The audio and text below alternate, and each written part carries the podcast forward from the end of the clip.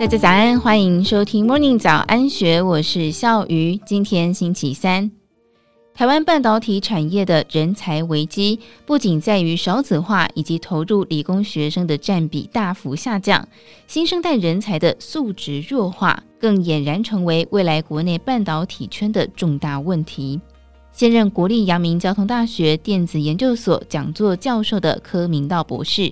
一九九九年开始在交大执教，曾经获得中华民国十大杰出青年，历任交大电子工程系教授、交大光电学院院长，并且在今年一月份担任阳明交大产学创新研究学院旗下的前瞻半导体研究所的所长。但是在个人学术成就之外，柯明道在近几年在教学第一线慢慢发现。同样是阳明交大电机学院的硕士生，新生代的数理基础偏弱，而且是身为硕士生该具备的数理观念及能力都是偏弱，与以前学长姐的情况有明显的差异。他原本以为这只是少数的个案，后来发现竟然连阳明交大电机学院自己培养的部分大学部同学都有这个状况。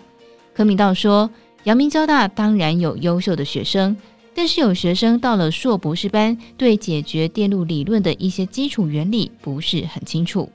而研究做到一个阶段，到后面理论基础不行，就没有办法找答案。不是学生不想学，而是当初没有把基础扎根好。可是他已经到了硕博士班，来不及救了。正好过去三年疫情袭来，大部分国人无法出国。柯明道想到可以利用暑假开电路学课程，每周两天，每天下午两点到五点半。优先对象是阳明交大电机学院大一升大二的同学，因为他认为这批不救上来，台湾就没有希望了。柯明道的电路学暑修课名额有一百位，连续开了两年都是全满，而且他还会继续开课。他说明，以电子理论来看，最基本的数学就是电路理论。大一修完物理的同学，接下来就要修电路理论，修完才能够把电子学学好，所以他要下来救这批学生。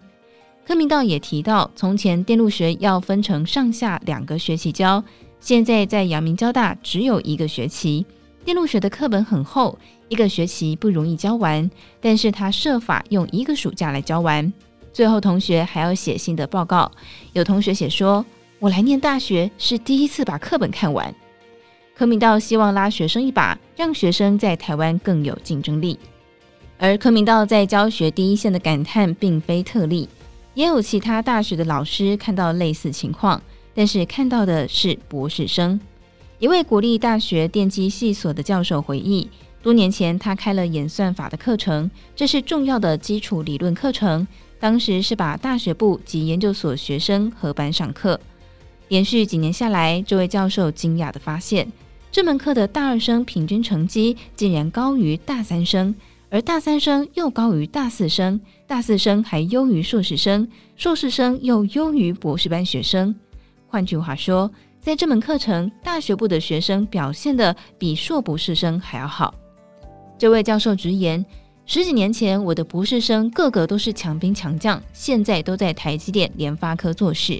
但是现在的博士生，则是让我一个头两个大。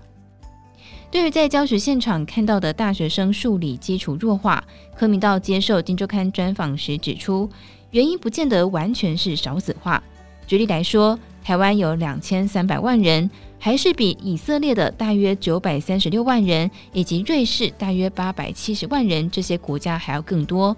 那么，以色列跟瑞士的数理人才是怎么培养出来的？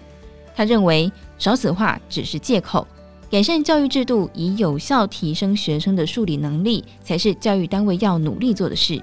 教育主事者要多找方法来解决问题，而非一直找借口。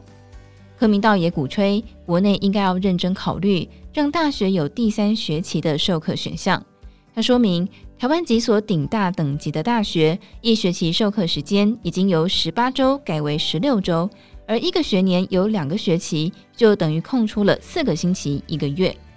如果把暑假期间调整一下，结合空出的四个星期，顶大大学应该要开设第三学期，让大学部的学生尽早修完大学毕业学分，早日完成硕士训练与能力，来为护国群山技术研发提供及时战力。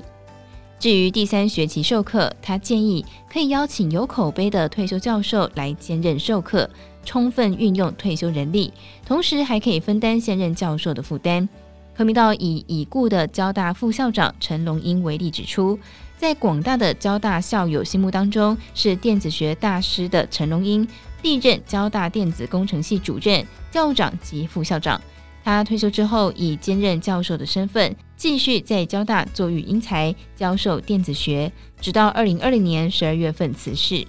二零二一年，阳明交大特别成立了陈龙英教授电子学教学讲座基金。希望传承陈龙英的毕生教学热忱与大师典范，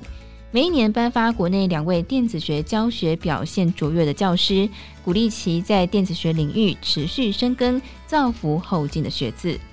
以上内容出自《金周刊》数位内容部的半导体人才系列报道。如果任何想法，也欢迎你在 Apple Podcast 上面留言告诉我们，或者是一起加入 Discord 群组，一起加入讨论。祝福你有美好的一天，我们明天见，拜拜。听完 Podcast 节目，有好多话想分享，想要提问却无处可去吗？别烦恼了，现在只要点击资讯栏下方的 Discord 社群平台连接，输入昵称就可以立刻问问题，与主持人互动哦。让我们一起在学习的路上不孤单，等你来加入。